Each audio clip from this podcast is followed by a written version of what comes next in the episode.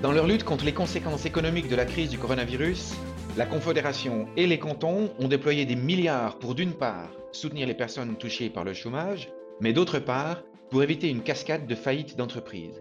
Mais quelle est la durée de vie typique d'une entreprise en situation normale, hors crise? Les crises comme celles que nous traversons sont-elles plutôt des moteurs de l'innovation ou au contraire un accélérateur du cycle de vie des entreprises? Pour en parler, j'ai le plaisir d'accueillir mon invité.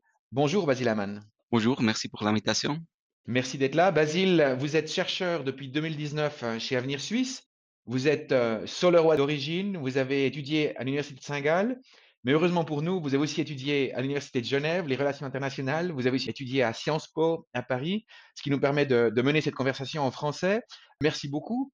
Vous avez publié fin février avec votre collègue Jörg Müller une étude sur le titre Le cycle de vie des entreprises. Quel était l'objectif de cette étude? Alors, les derniers mois, on a parlé beaucoup de problèmes économiques, problèmes des entreprises concernant les, fermetures, les faillites, etc. Dans ce contexte-là, nous avons voulu élaborer euh, des données sur le cycle de vie des entreprises ou la démographie des entreprises. Et euh, le but était de mieux comprendre cette euh, démographie des entreprises en temps normal, mais aussi en temps de crise. Vous utilisez le mot euh, démographie des entreprises, c'est plutôt un mot euh, qu'on utilise dans l'étude des peuples, hein, démos, le, peuple. Donc la pyramide des âges, par exemple, vous avez aussi dans, votre étude une pyramide des âges des entreprises. On a fêté sur la place genevoise le, le bicentenaire d'une banque privée, donc 200 ans d'existence, un véritable monument séculaire. Est-ce que ce genre d'anniversaire, de jubilé d'entreprise, c'est quelque chose de courant ou au contraire c'est plutôt l'exception? c'est plutôt l'exception. Alors, on a constaté que la moitié des entreprises qui est nouvellement créée, elle disparaît dans les premiers cinq ans. Dans quelques branches, euh, c'est encore plus vite. Et moins que la moitié de toutes les entreprises qui sont inscrites dans le registre du commerce à moins de, de 10 ans. Alors, de fêter l'anniversaire de 100 ans ou de 100 ans pour une entreprise, c'est une très grande exception.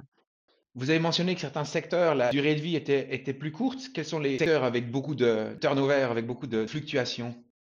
Alors, on a beaucoup de fluctuations dans tous les secteurs, mais euh, par exemple, dans le secteur de l'hébergement et de la restauration, alors tous les hôtels ou tous les restaurants, là, on a une fluctuation encore plus élevée, surtout concernant les, les entreprises qui sont nouvellement créées. Et dans des autres secteurs, par exemple, dans le secteur de la santé et de l'action sociale, les entreprises qui sont nouvellement créées, ils ont un taux de survie euh, un peu plus élevé au début. Vous parliez de fluctuations dans les différents secteurs. J'ai lu dans votre étude que les hôtels et les restaurants nouvellement créés, visiblement, ont, plus de peine à survivre. Une entreprise sur deux ne survit pas les, les trois premières années. Donc on voit que même en temps normal, c'est un secteur qui est fortement mis à mal la crise vient encore ajouter une pression supplémentaire, et ce qui m'amène à mon sujet suivant. Les, crises, est-ce que c'est plutôt un moteur d'innovation? On peut imaginer hein, que dans les crises, on est obligé de se réinventer, de recréer des modèles d'affaires. On a vu aussi euh, plein d'entreprises euh, s'établir en Suisse pendant la crise du Covid. Je pense à la fabrication de masques, de gel hydroalcoolique, de plats à emporter à domicile. Comment vous voyez ça? Est-ce que les crises, c'est plutôt un frein ou un accélérateur de création d'entreprises? Oui, c'est tout à fait juste. Alors, nous avons euh, comparé la crise de 2020 avec euh, les crises précédentes, surtout euh, la crise financière de 2008 et la crise du choc de Francfort de 2015. Et dans ces crises-là, on a, on a remarqué qu'il y avait plus de faillites et moins de création de nouvelles entreprises. Et maintenant, en 2020, c'était un peu l'inverse. Alors, on avait moins de faillites et plus de création de nouvelles entreprises. Ça, c'est très intéressant. Donc, en général, les crises freinent la création et entraînent plus de faillites. Mais vous me dites qu'en 2020, par rapport aux autres crises, on a eu plus de création d'entreprises et moins de faillites. C'est juste? C'est juste, oui. Et est-ce que c'est juste en comparaison avec les autres crises ou comment se comporte 2020 par rapport aux années précédentes, les années de boom, 2019 euh, par exemple? Aussi, si on compare 2020 avec les cinq années précédentes, il y avait moins de faillites et plus de création de nouvelles entreprises. Bien sûr, nous avons une idée pourquoi c'est le cas. D'une partie, la partie des faillites, c'est clair, il y avait des interventions de l'État en, 2020. C'était une crise, euh, disons, pas normale ou, différente euh, comparée aux autres années. Et il y avait euh, des interventions de l'État, par exemple, des moratoires légaux au début ou, des fonds de l'État. C'est clair, ça, ça a eu une influence sur les faillites. D'autre côté, nous suppensons que la société a changé dans cette année et si la, la, demande de la société change, l'économie doit s'adapter. Probablement, c'est pourquoi il y a eu si beaucoup de, de nouvelles créations d'entreprises. Je propose qu'on dissecte un peu les, deux termes.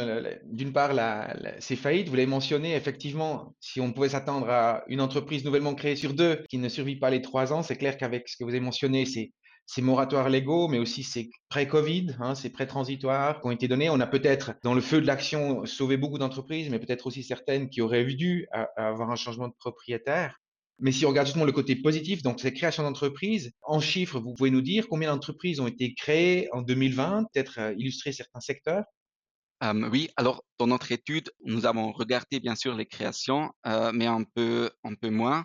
Mais mon collègue et moi, nous allons publier bientôt un blog sur, sur les créations aussi. Mais ce que, ce que je peux déjà dire, il y avait dans certains secteurs, par exemple commerce de détail, il y avait vraiment beaucoup de créations et on pense que c'est à cause euh, le, commerce de détail en, ligne. Mais il y a aussi des secteurs, par exemple dans les, loisirs, secteur des loisirs. Là, c'était une année difficile et là, il y avait aussi un peu moins de création. Mais même dans gastronomie et, la restauration, là, il y avait à peu près autant de création de nouvelles entreprises que l'année dernière. Alors même dans ces circonstances difficiles, il y avait, je pense, à peu près 3000 entreprises qui ont créé dans cette industrie.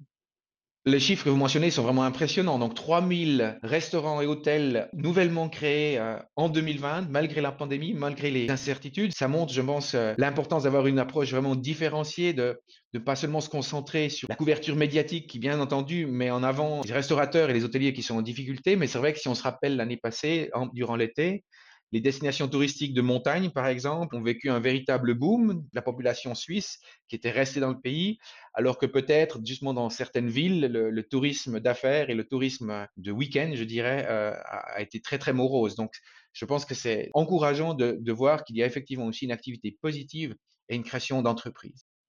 On a beaucoup parlé de la Suisse, Basile Amann, mais si on prend un peu un, un regard un peu plus large, en comparaison internationale, est-ce que ces cycles de vie d'entreprise est semblable ou très différent de celui de la Suisse? Oui, alors nous avons comparé la Suisse aux, certains pays voisins et euh, de l'OECD et nous avons constaté que c'est plus ou moins la même chose un, peu partout. Bien sûr, il y a des, des différences, mais on a dans presque tous les pays une très grande dynamique de création et de disparition des entreprises. Et ce qui est intéressant aussi, concernant 2020, on a eu dans beaucoup de pays moins de faillites et plus de création d'entreprises. Ok, donc c'est une tendance qu'on observe aussi dans d'autres pays, très intéressant. Si on parle de ce rythme de création et de mutation et de disparition d'entreprises, c'est intéressant du coup de se poser la question comment se créent ces entreprises, quelle est l'interface avec l'État? Vous avez euh, aussi analysé ça dans votre, dans votre étude, la problématique de la numérisation de ces processus d'inscription et de radiation du registre du commerce. Est-ce que vous pouvez nous dire euh, quelques mots à ce sujet?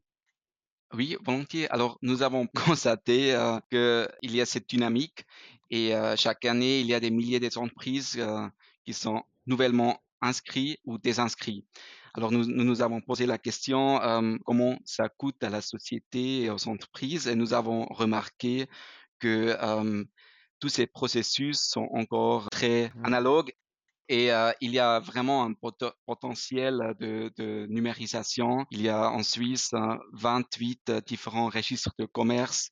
Pour le moment, c'est pas encore très facile ou, possible même. Euh, ça dépend un peu. C'est, pas vraiment facile à vraiment utiliser toutes les possibilités de la numérisation qu'on aurait. On, voit ça dans différents domaines de l'État, mais ça existe aussi dans, dans ces domaines de, de création et disparition d'entreprises. Mais on parle de, quelque chose de nice to have ou, au contraire, est-ce que c'est des montants importants qui sont en jeu? De combien on pourrait économiser si on pouvait numériser le, processus de A à Z pour la création d'entreprise? Alors oui, nous, avons regardé ça et constaté qu'on pourrait économiser entre 50 et 115 millions de francs euh, chaque année, mais c'est important à remarquer que nous avons que regardé une partie étroite euh, de ce processus-là. C'est aussi important de, se souvenir que c'est une somme qui revient chaque année. C'est important, oui. Non, c'est clair, on se rend compte de la crise, on l'a vu avec toute la communication par fax avec l'Office fédéral de la santé publique, mais on se rend compte que dans d'autres domaines qui sont aussi euh, plus ou moins impliqués avec la crise, que l'avancée du numérique pourrait effectivement faciliter les processus et nous rendre aussi euh, plus attractifs sur un plan euh, international. Revenons sur un plan plutôt moins technique et plus politique. Donc, vous l'avez dit, la baisse du nombre de faillites était certainement en partie due à ces soutiens étatiques. Euh, la question est-ce qu'on a fait trop ou pas assez, euh, c'est difficile à répondre, euh, surtout sur le moment quand on prend ces décisions-là. Mais un jour ou l'autre, il faudra justement qu'on revienne à un statut standard, j'allais dire, où on, on va peut-être diminuer les aides de, RHT, de chômage partiel. On a aujourd'hui élargi le cercle des bénéficiaires, on a facilité l'accès. Si on revient vers un, un cycle plus proche, est-ce qu'il faut s'attendre à un effet de rattrapage? On a dit qu'il y avait moins de faillites grâce à ces soutiens. Si on réduit ces soutiens, est-ce qu'on aura plus de faillites? C'est clair que nous sommes dans une situation un peu exceptionnelle et, c'est difficile à trouver les mesures parfaites. Mais comme vous avez dit, probablement dans le feu de l'action, euh, quelques mesures qu'on a prises ont, dans certains cas, raté leur cible. Et euh, on a vu ça avec euh, le nombre de faillites qui est un peu spécial de cette année. Mais c'est clair que la société et l'économie doivent évoluer tout le temps et c'est pas possible gérer l'économie pendant une année ou deux ans. Et c'est possible que il, va avoir des, effets de rattrapage après la crise. Oui, parce que la société a évolué et il y a des nouvelles demandes et pour, répondre à ces demandes, peut-être il, il, il, faut des nouvelles entreprises ou les anciennes entreprises doivent s'adapter. Alors, c'est vraiment possible qu'il y ait un effet de rattrapage euh, plus tard. Je pense que c'est un, message hyper important de, garder aussi la tête froide le jour où on revient sur nos instruments euh, importants qui sont le, chômage et le chômage partiel, mais, dans un cadre, euh, j'allais dire, traditionnel. effectivement, de réaliser qu'on a eu un profond changement de notre société, que certaines demandes vont, vont être nouvelles, d'autres vont un peu disparaître. Je pense qu'on on fait cet entretien euh, par, un moyen de, communication euh, digital. Il y aura beaucoup moins de conférences en présentiel, donc il y aura moins de voyages d'affaires. Il y aura peut-être euh, une autre demande dans les restaurants. Je pense aux, collaborateurs qui vont travailler en télétravail, peut-être un ou deux jours par semaine. Donc je pense que c'est important d'accepter cette évolution de la société. Il y aura effectivement des faillites et un certain rattrapage, mais comme vous l'avez très bien mentionné, il y a eu toutes ces créations d'entreprises qui nous permettent d'avoir comme une, une lueur d'espoir à la fin du tunnel, de voir que dans tout changement économique, et bien aussi des, opportunités. Merci beaucoup en tout cas Basile pour, euh, pour cet entretien. Notre étude, euh, elle est disponible sur le site euh, internet d'Avenir Suisse et puis vous avez annoncé un, article qui sortira bientôt qui précisera justement un peu ces, chiffres de création par secteur. On se réjouit de vous lire. Merci d'être venu et merci de votre temps.